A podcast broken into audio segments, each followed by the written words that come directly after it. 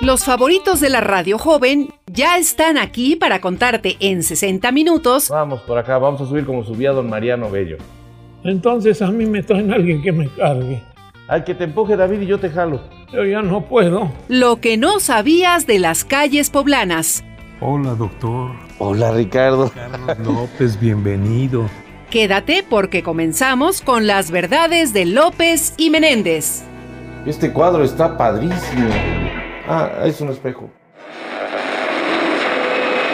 Fíjate que era más hermoso este convento que es la Purísima y Limpia Concepción de María, el Hotel Camino Real. Sí, claro, el primero. Y el primero en el virreinato en ser instalado como convento oficial.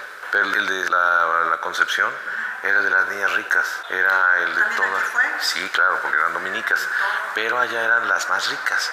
y sin embargo, sí, allá eran, entraban las hijas de las familias más prominentes en aquel. Por eso entró ahí Ana María de Tomelín, el lirio de Puebla, que era hija del más prominente poblano. Pero este convento era más hermoso. O sea, cuando vemos lo que queda ahí en el Hotel Camino Real, Dios, qué bonito. Pues esto era mucho más bonito. Pues tan solo los retablos. No, y los retablos son preciosos, pero las pinturas al, en terciopelo que están en Santa Mónica, que eran de aquí. este, Ah, entonces se las llevaron para allá. eso hay muchas cosas más. La imagen de la madre fundadora de Santa Catalina La tienen allá. la tienen en Santa Mónica, pero la réplica ya la tienen las monjas acá. Esa es bien interesante la historia.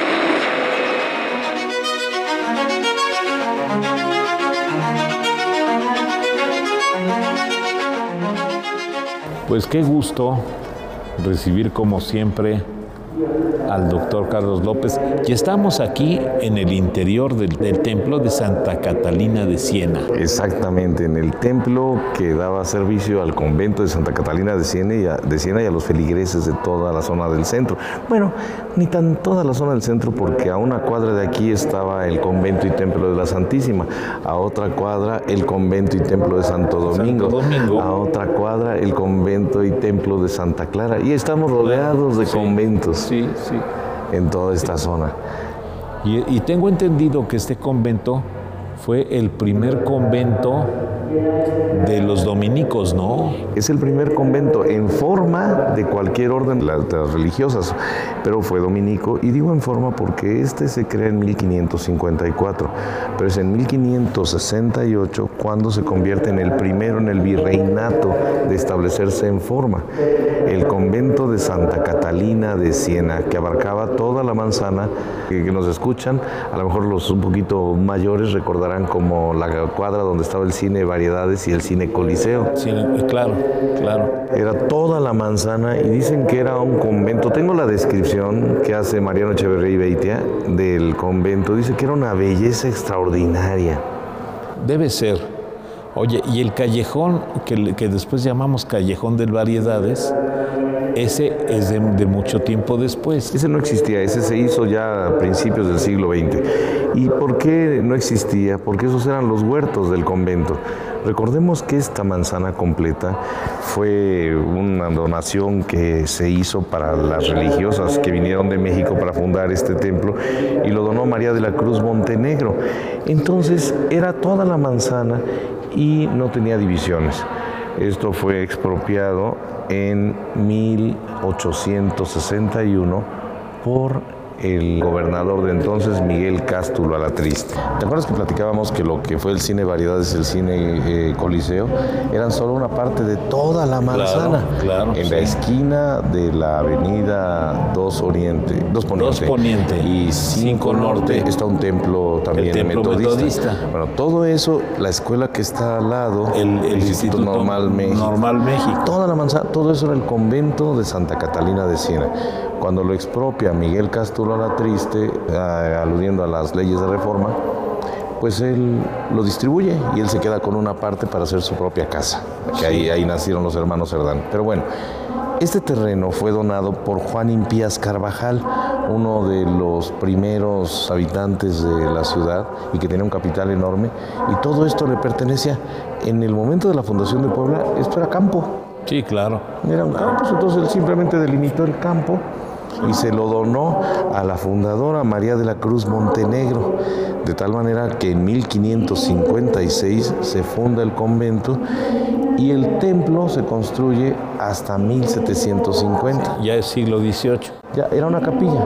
Pero Sí. qué belleza de templo, ¿no? Mira los retablos sí. barrocos. Sí, ¿Sabes, ¿sabes lo que es impresionante? Es que de todo lo que era la propiedad, solo le queda al templo de Santa Catalina como el 20%. Es que es el mismo caso. Es un, Un tramo como de como de 10 metros, 10, o 12 metros, Como por por 50 de largo. 50, un poquito más, ¿no? Porque es más que una alberca olímpica lo que se ve aquí. Sí. Bueno, pero lo curioso es que esto sucedió en muchos conventos de Puebla. Lo mismo sucedió en Santo Domingo, lo mismo sucedió en Santa Clara, lo mismo en Santa Rosa y en la Purísima y Limpia Concepción de María, el otro templo que está Sí. Acá cerca. Entonces, esto es maravilloso. Ahora, observa los ocho altares barrocos que tiene Sí. y el altar mayor que no checa con los altares barrocos. No, porque los otros son, son completamente, Barrocos, completamente barrocos. dorados. Tiene- sí, sí, sí, un- un- unos altares preciosos, unos retablos maravillosos que tiene.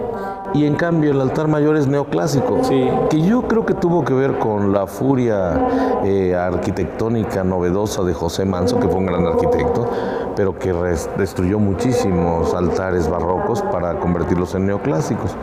Y si te das cuenta, la característica del neoclásico, las columnas corintias, las formas geométricas, las estructuras triangulares y esa corona que se ve atrás de la imagen de Santa Catalina de Siena en, la, en la pared.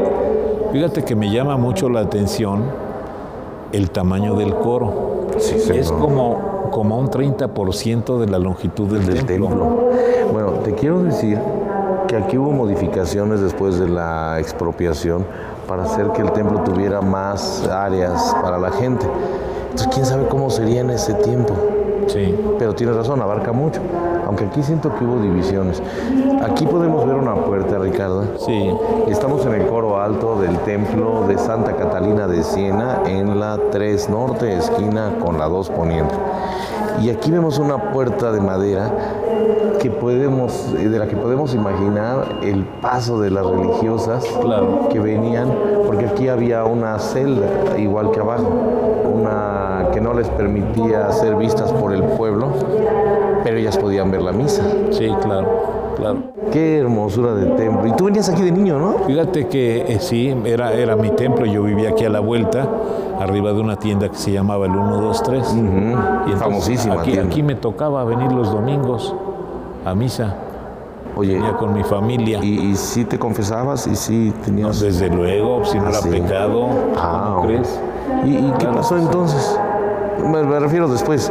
Ya No, pues seguí, seguí muy bien, seguí muy bien, ya ves que est- están a punto de beatificarme Ah, también. qué bueno. Eh, Oye, cuéntame, ¿qué vendían en la tienda 123? Fíjate que esa era una tienda maravillosa, era una tienda de abarrote, ultramarinos, loza, peltre. Era una tienda muy completa, muy grande. Ah, ¿sí? Sí, muy importante aquí en Puebla. Todavía no llegaban los supermercados. Entonces eran las tiendas que abastecían a todos. Había existido un supermercado antes en la esquina de la Avenida Reforma y, y 5 Sur, en una propiedad que era de un señor este, recasens. Y ahí hubo un supermercado en los años, principios de los años ¿sí? 50, sí. un ¿Y cómo se llamaba? Era el supermercado de mercados modernos de Puebla. Mira qué bien. Y, y- pero ya después viene la tienda del 123, que era una tienda de mostrador. O sea, no, no te despachabas tú solo, te, te despachabas de mostrador.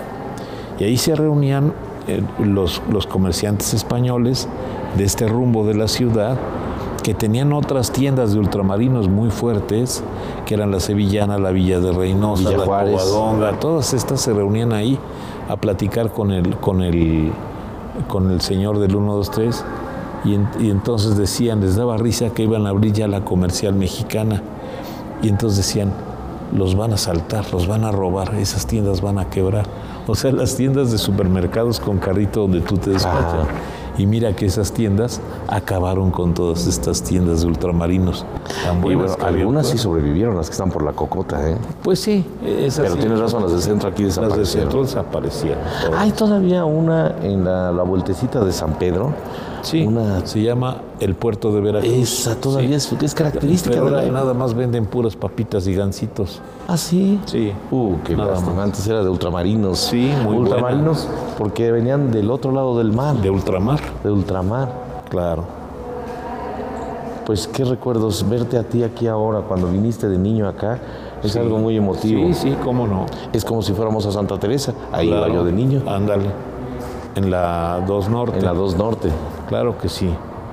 Pues si usted no tiene otra cosa más interesante que hacer, le recomendamos que venga con su familia a este centro histórico de la ciudad de Puebla, que es verdaderamente maravilloso. Y si le da tiempo, venga aquí al templo de Santa Catalina de Siena. Verá usted qué lugar tan hermoso, señorial. Así es, mi Richard, y ver en toda la manzana lo que hay, pero imaginar lo que hubo. Un, el primer templo, el primer convento virreinal en la Nueva España se fundó en Puebla en 1556. Otro más de los secretos de nuestra Puebla de ¿Cómo Los no? Ángeles. ¿Cómo no? Ya nos escucharemos en otro. Nos escuchamos en otro programa.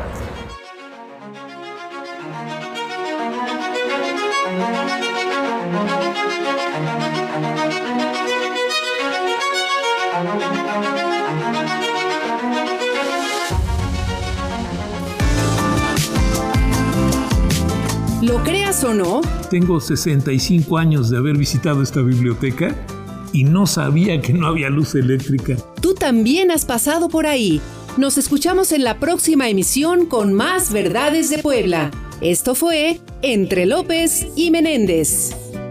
Todo lo que se ve aquí, Ricardo, es un atentado contra el azúcar, pero delicioso. Esta fue una producción del Sistema Estatal de Telecomunicaciones, SET Radio, Derechos Reservados.